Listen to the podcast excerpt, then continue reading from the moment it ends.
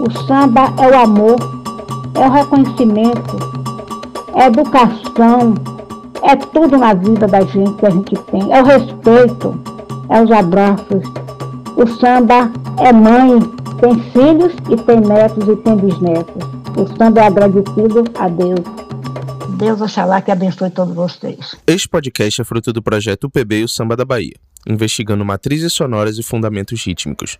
Projeto contemplado pelo Prêmio Jaime Sodré de Patrimônio Cultural, da Fundação Gregório de Matos, Prefeitura Municipal de Salvador, por meio da Lei de Emergência Cultural Aldir Blanc, com recursos oriundos da Secretaria Especial da Cultura, Ministério do Turismo, Governo Federal. Salve, salve galera, aqui é Anne Rodrigues estamos começando mais um podcast da Turma C do projeto UPB e o Samba da Bahia, que analisa a temporalidade de 1980 até os dias atuais. O tema do podcast de hoje será o samba e suas variações desde o samba reggae, passando pelo gera samba, piscirico até a chegada do pagotrap e do afrocidade. A metodologia utilizada será de perguntas e respostas. E para iniciar nosso bate-papo, eu gostaria de convidar Jackson Menezes, aluno do Rumpilezinho, para contar sua história com o samba e a sua entrevista com Tonho Matéria. Chega mais, Jackson. Assim como o samba, o pagode não foi diferente. Né? Chegou pra mim assim natural, nunca é, ah, senta aqui, vai ouvir pagode, não. Você ouve na rua, no vizinho, você gosta, você dança, você balança.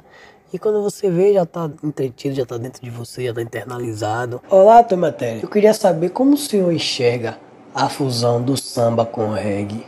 Como eu entendo a fusão do samba com o reggae. Imagine a gente viver na Bahia, uma terra cheia de ritmo, que a gente muitas vezes se perde no meio deles. Acredito que o surgimento do samba reggae, ele advém naquele momento. Estaria ali com a célula do samba, fazendo o seu compasso. Havia aquela necessidade de fazer uma mistura. E entre o reggae tocado na guitarra, se mistura com a percussão do bloco afro, principalmente a base, né? Tum, tum, tum, tum da marcação de um, tan, tan tan, e havia marcação de dois. Vem o corte, o repique fazendo a célula da guitarra.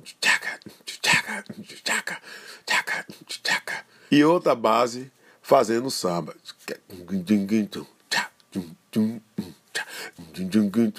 Isso foi fenomenal, essa mistura. Acho que Neguinho do Samba, na época, e foi no Olodum, na década de 85 para 86, começou a criar-se essa fusão dessa ritmia. Eu acho que o samba mais o reggae se fundiu perfeitamente. Essa junção do reggae com o samba provocou o Brasil e provocou o mundo. Uau, que fala muito pertinente, Tonho Matéria. Muito obrigada pela sua participação. É importante aproveitar esse espaço do podcast para afirmar que a formatação do samba rec na década de 80 é fruto de toda uma trajetória que começa antes, com o movimento panafricanista, com Fela Kuti e várias referências muito importantes para nós. E na passagem da década de 80 para a década de 90 vai surgir um grupo muito importante para a história do samba e do pagode baiano, que é o Gera Samba. E para esse momento eu gostaria de convidar Beto Jamaica, que falou um pouco para nós sobre as mudanças musicais, rítmicas e harmônicas trazidas pelo Gera Samba e pelo El Chan.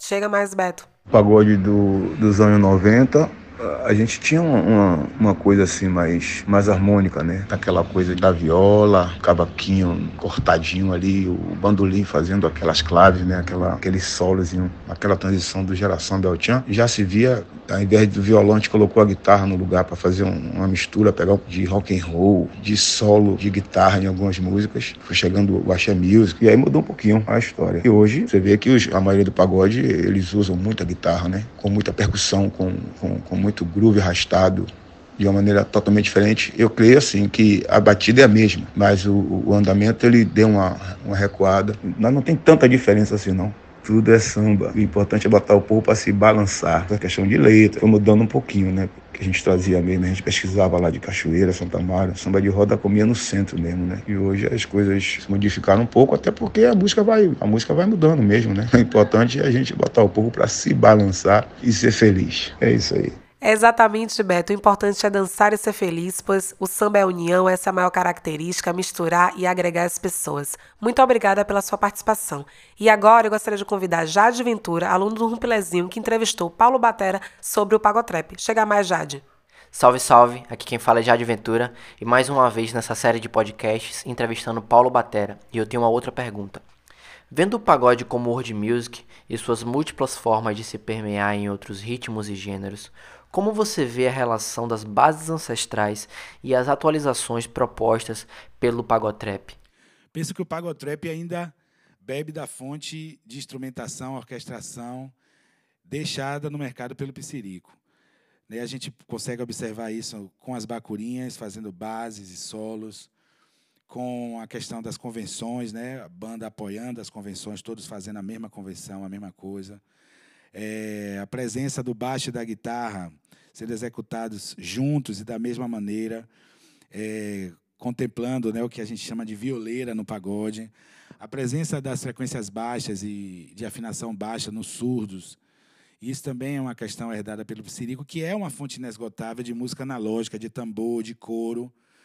Né? Então eu penso que o pagotrap ele não não chega a perder é é uma saída da música analógica para a música eletrônica digital, porém ele não não chega a ter o risco de perder o contato com a ancestralidade, porque ele se origina, ele pertence, ele busca, ele ainda executa das mesmas formas que foram tocadas pelo Psirico, que é uma fonte inesgotável de ancestralidade, que é uma fonte inesgotável de couro, é uma fonte inesgotável de tambor e principalmente de originalidade. Uau, minha gente, a polêmica foi instalada nesse podcast. Paulo, muito obrigada pela sua participação e eu gostaria que vocês deixassem um comentário de vocês sobre o que vocês acham do pagode baiano pós-psirico. Essa galera que vem inovando a partir de referências como reggaeton, trap, não pode ser nada, RDD, marralpita, porque a gente também precisa refletir que o samba e o pagode têm como característica histórica inovar e misturar. É dessa forma que o cabila virou em tantos subgêneros que conhecemos hoje, inclusive como o próprio pagode baiano, como um encontro de narrativas, de trajetórias. Em falando em narrativas, eu gostaria de trazer nosso último convidado, que é Eric Mazzoni, para falar sobre a experiência de construção da sonoridade do Afrocidade. Chega mais, Eric. Então, a sonoridade da Afrocidade surgiu do interesse de se comunicar com o máximo de pessoas possíveis. No meu entendimento, cada ritmo é como se fosse um código que se conecta a um determinado grupo, a um determinado espaço, também a um determinado discurso. Isso foi o, o ponto né, de partida para para conseguir reunir todos os, os ritmos, as vertentes que a gente consegue agrupar na sonoridade da Afrocidade existia também a necessidade, né, naquele momento, de fazer com que as pessoas entendessem cada ritmo que a gente ia conseguindo ali mesclar tocava nas pessoas de uma forma diferente e também fazia a gente pulsar de forma diferente. E essa compreensão se deu ao longo do tempo assim. Primeiramente no nosso território como eu falei depois a gente foi entendendo que essa música também conseguia ultrapassar os limites geográficos do nosso da nossa região que pessoas de Salvador conseguiam se identificar. A importância de misturar esses códigos. Quanto mais a gente misturava mais a gente entendia que era possível acessar outras pessoas. Lá no, no início, o convite a Macedo partiu dessa intenção, assim, de trazer essa linguagem mais urbana e o pagode, ele era sempre presente, assim. Eu desenvolvi uma atividade, antes de apresentar qualquer tipo de conteúdo aos educandos, pedia para que eles trouxessem tudo que eles estavam ouvindo. E isso foi essencial, assim, para a gente compreender o pagode como essa potência, porque o pagode estava sempre ali, sempre presente. Em todos os, os educandos que passavam, todos traziam o pagodão como referência e em seguida eu ia apresentando outras possibilidades, como por exemplo o afrobeat nigeriano, e aí a gente ficava pesquisando formas de misturar essas linguagens. E foi assim que surgiu o nosso som e é desse princípio que a gente parte. O pagode para nós assim é uma linguagem artística e musical, rítmica que representa resistência para além da questão sonora, assim, tem a perspectiva histórica sobre esse som, sobre essa música, né? O nosso território tem uma, uma história muito, muito diversa do ponto de vista cultural, mas infelizmente o termo cidade industrial, né? O fato do polo petroquímico ser instalado em Camaçari acabou invisibilizando toda essa história e a história da cidade foi contada apenas a partir da chegada do polo petroquímico, como se não houvesse nada antes. Então tem diversos mestres que ainda vivem no anonimato dentro da própria cidade. Esse interesse da gente conseguir retratar a nossa perspectiva nas nossas músicas. A primeira música que a gente fez foi a música Que Swing é Esse? É uma música que ela tem uma linguagem que consegue explorar a linguagem do samba reggae, o afrobeat, o rap tá ali porque a lírica, né, a forma de cantar já foi inspirada no rap e eu trouxe essa composição para Macedo e ele foi a nossa primeira composição juntos assim porque a gente conseguiu entender que a partir dali a gente tinha gerado um código muito individual e a partir daí a gente começou a se apropriar de todos os ritmos que fazem parte da nossa região, né? Não só o pagode, como o arrocha, como o samba de roda, como o samba reggae, para formação sonora, né, da sonoridade do Afrocidade. E que caminho lindo vocês percorreram, parabéns! Eric Mazzoni, muito obrigada pela sua participação. O podcast de hoje chega ao fim e eu gostaria de agradecer a todos os convidados pelas reflexões e colaborações aqui colocadas. Muito obrigada.